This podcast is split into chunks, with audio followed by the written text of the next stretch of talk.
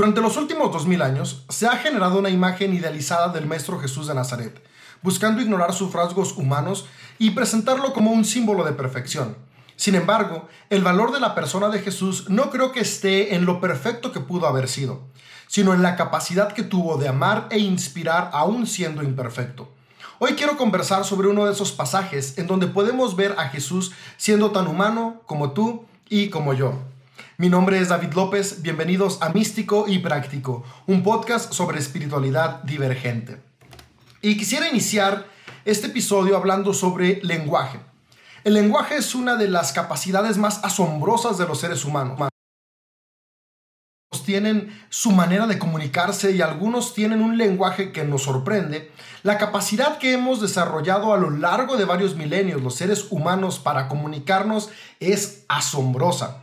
Hemos desarrollado un lenguaje que nos permite no solo comunicar expresiones presentes, sino que también podemos explicar nuestro pasado y aún más asombroso, modelar nuestro futuro. Hay un autor francés de ciencia ficción, se llama Julio Verne, o más bien se llamó. Él es un claro ejemplo de la capacidad creativa que tenemos a través del lenguaje y cómo utilizamos esta capacidad creativa para formular y para crear lo que está por venir. A mediados del siglo XIX, él escribió varias novelas de aventura. Entre las más famosas está 20.000 leguas de viaje submarino, De la Tierra a la Luna o La Vuelta al Mundo en 80 días. Incluso se han grabado películas acerca de estas novelas que escribió Julio Verne. Hoy en día, cuando leemos los títulos de sus novelas, nos parecen de lo más normal. Sin embargo, en 1865, cuando Julio Verne escribió estos títulos, sonaban a ideas descabelladas y era meramente ciencia ficción.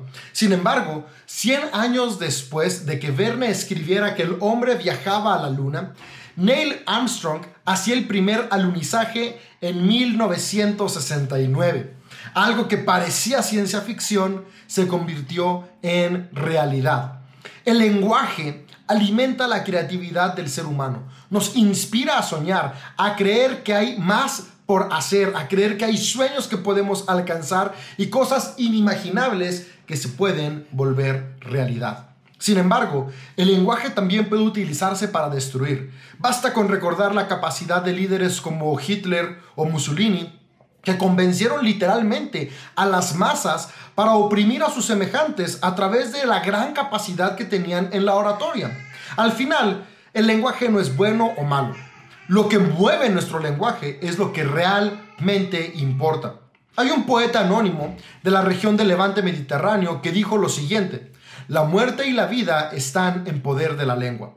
Esto quedó plasmado y trascendió hasta nuestros días a través del libro de Proverbios. Yo sé que la tradición le atribuye a este libro como autor a Salomón, hijo del rey David.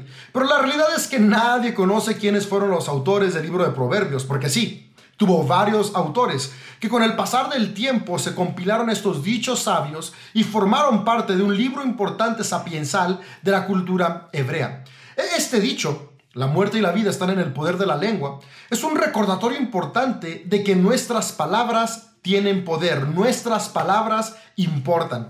En el Evangelio de Marcos encontramos un relato que nos recuerda cuán importantes son nuestras palabras.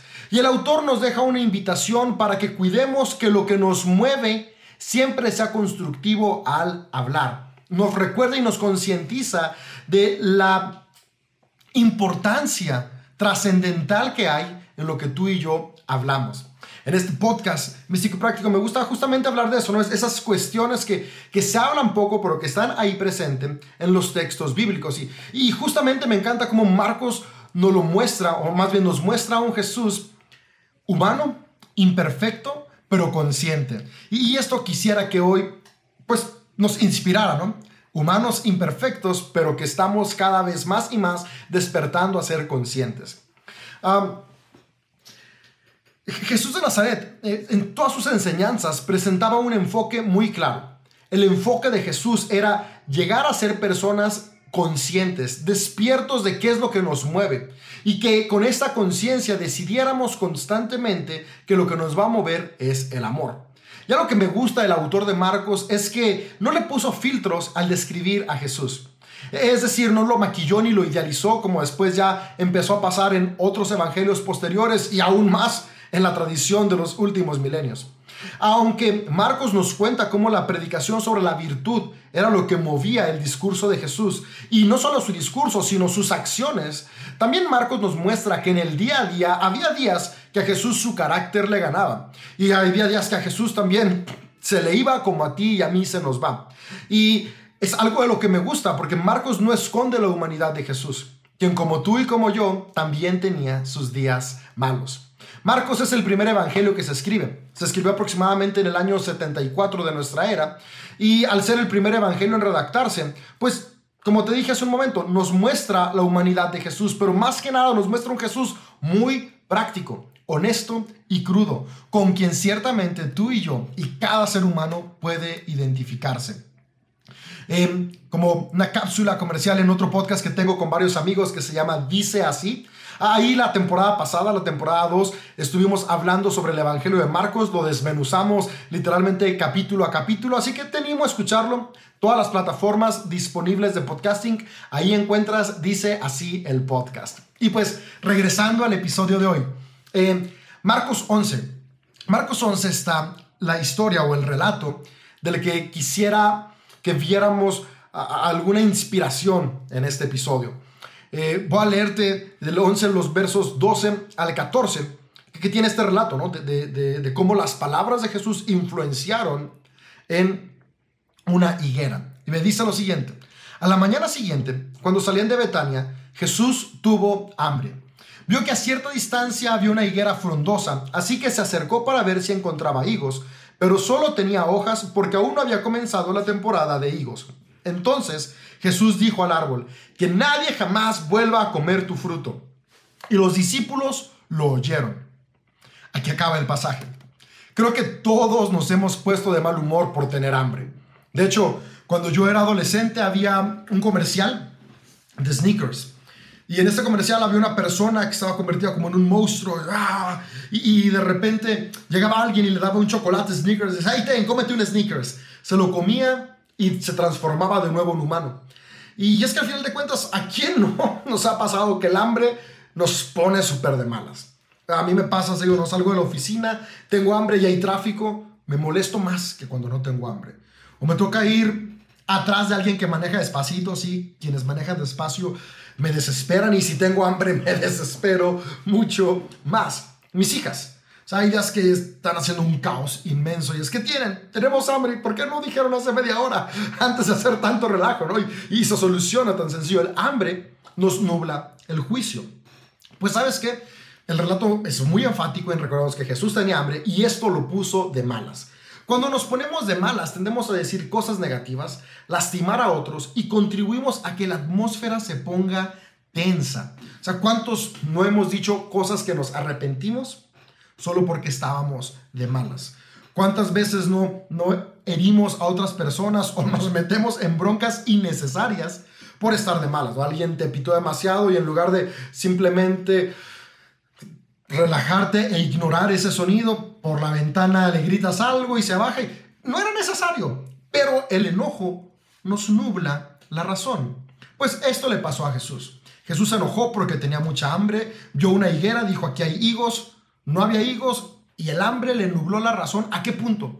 Al punto de que no fue consciente de que no era temporada de higos. Si no era temporada de higos, era imposible que hubiera higos.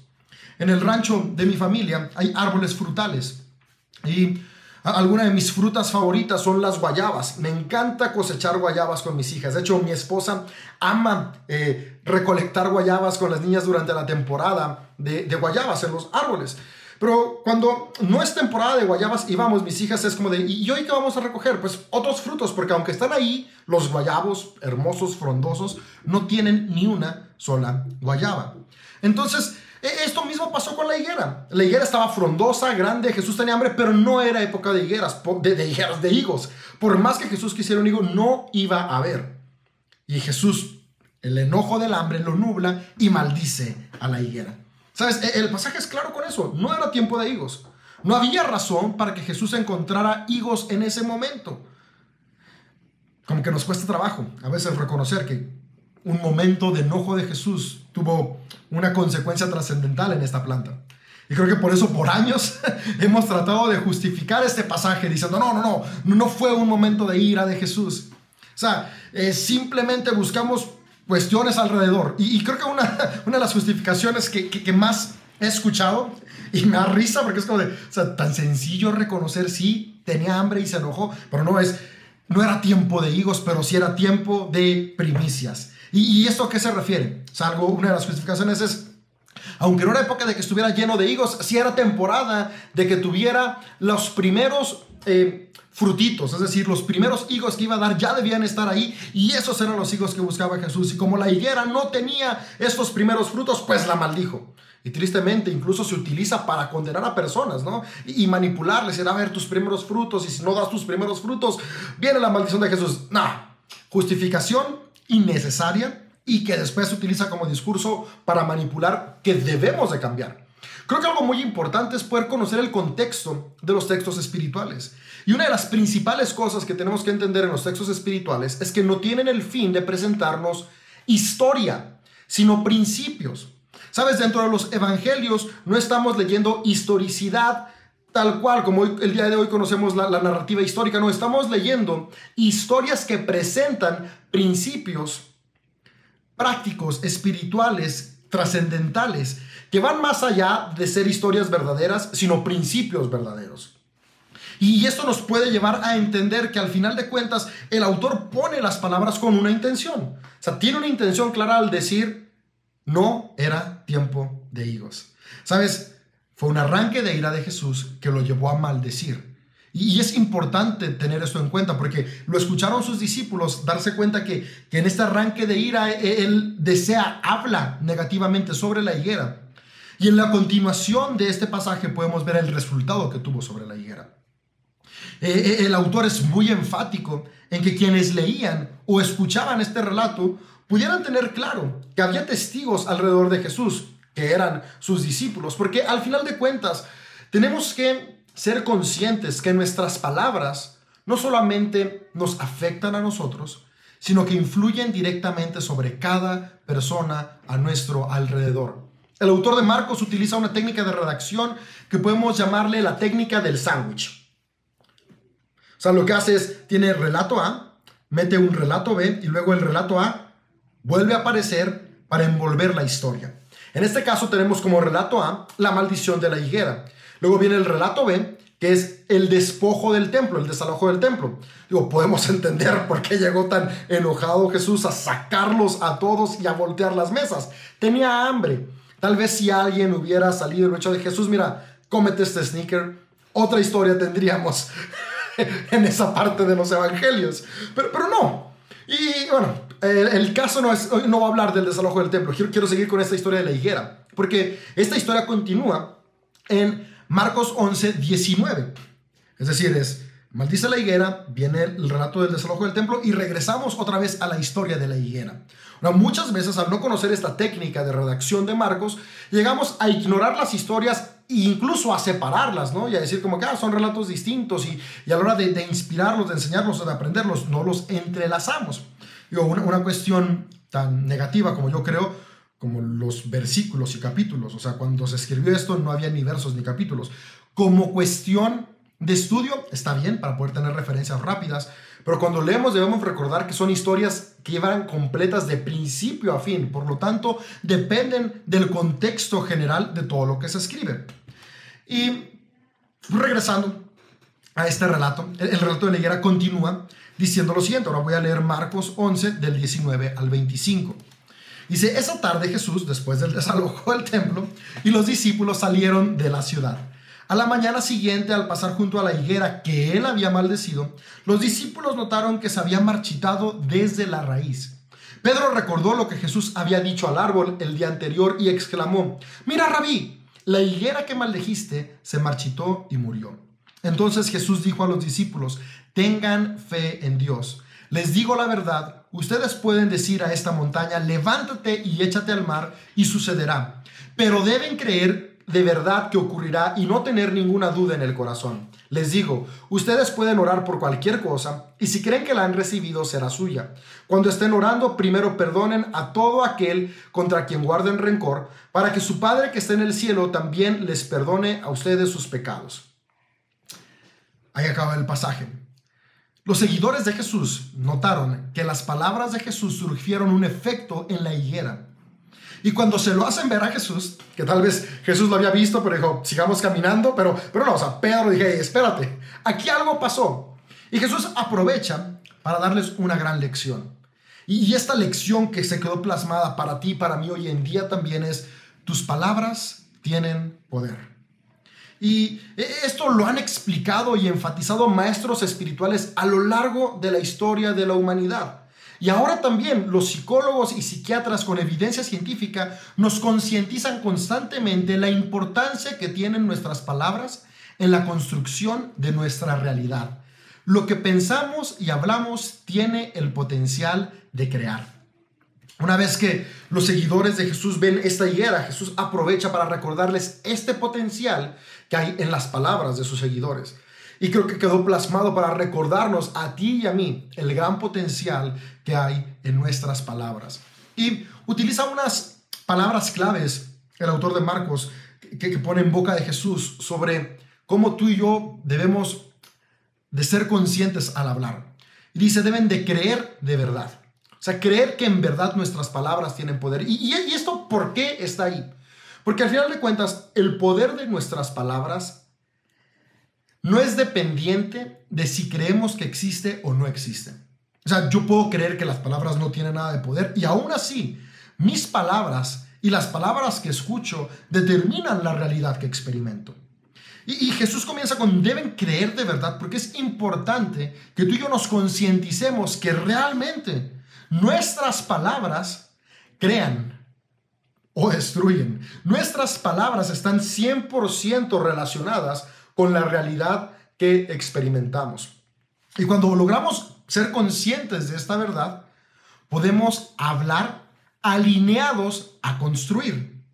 Por mucho tiempo, tal vez simplemente estamos hablando como de, ah, son palabras, ¿no? Incluso hay un dicho que dice, las palabras se las lleva el viento. Pero pues no es así. Las palabras se quedan grabadas en lo profundo de nuestro ser, en lo que nos mueve, en lo que poéticamente podríamos llamar, se quedan en nuestro corazón.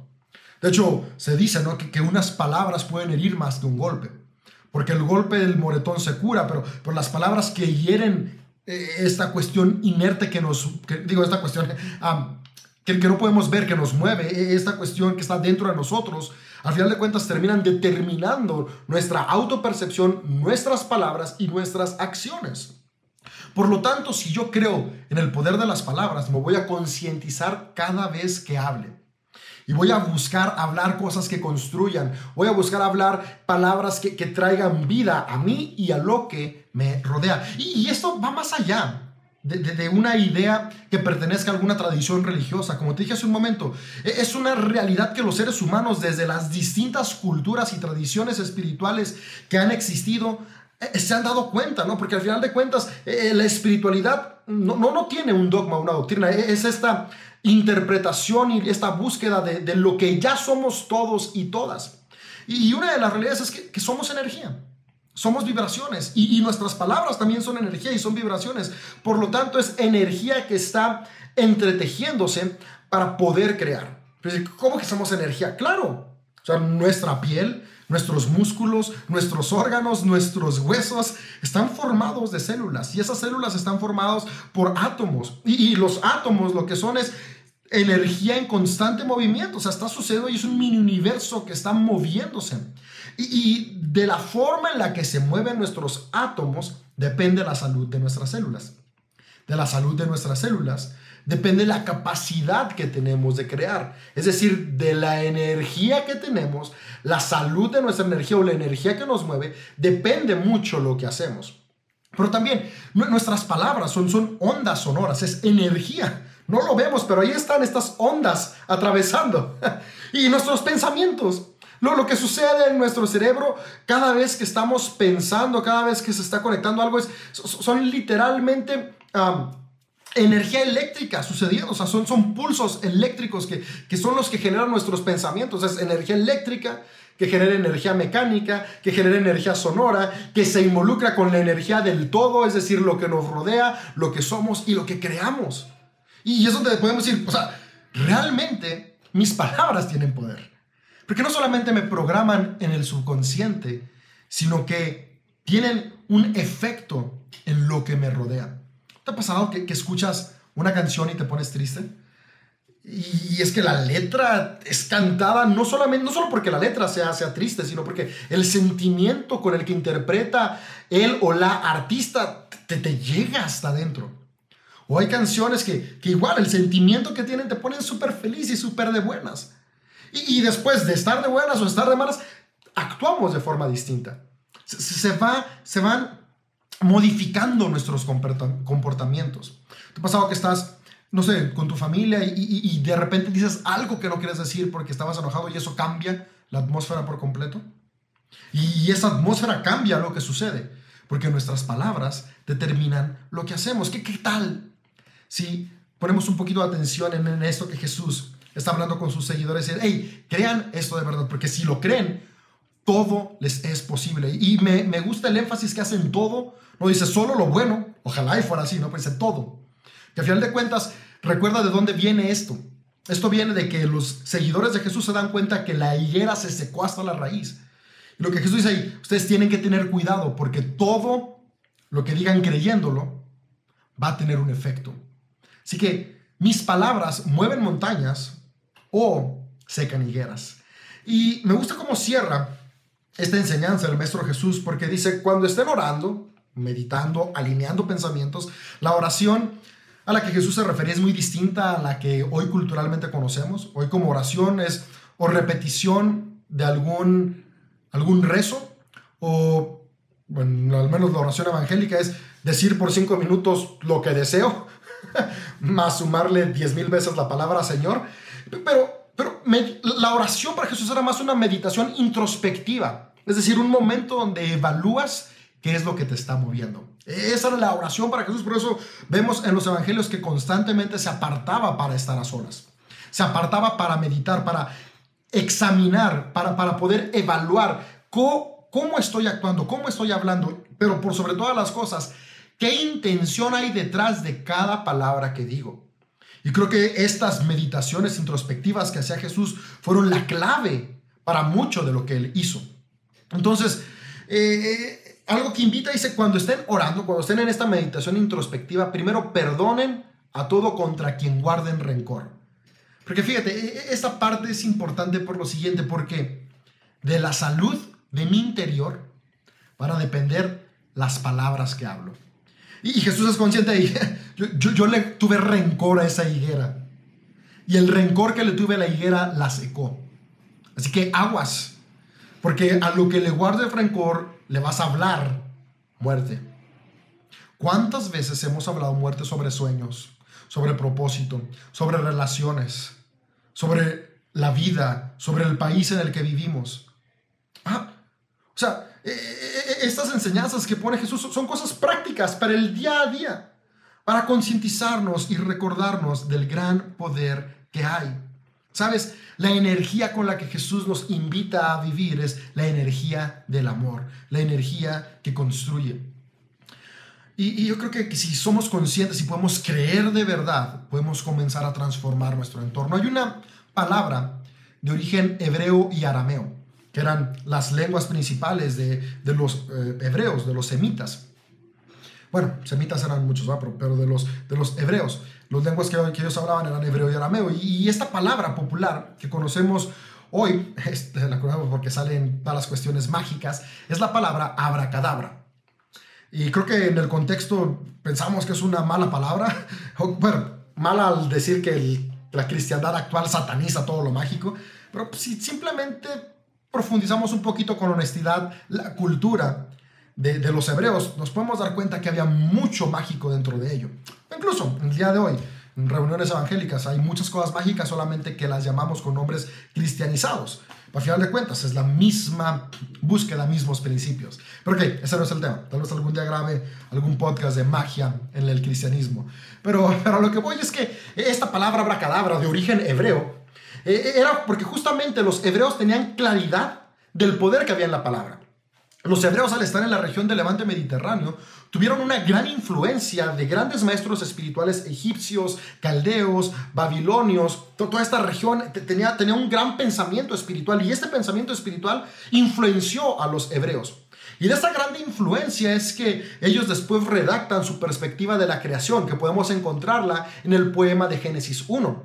Y en este poema de Génesis 1 podemos encontrar que ellos escriben, entonces Dios dijo, y lo que dijo se convirtió en una realidad, ¿no? Vemos así cada cosa. Dios dijo sea la luz y fue la luz. Dios dijo sean los animales, fueron los animales. Las palabras formaron la realidad. La intención de Génesis 1 es concientizar que nuestras palabras están 100% asociadas a la realidad que experimentamos. Así es, abracadabra. Mis palabras crean. Abracadabra tiene tres eh, palabras como raíz, que es la palabra Ebra, que y Dabra. Y estas tres lo que significan es crearé lo que hablo.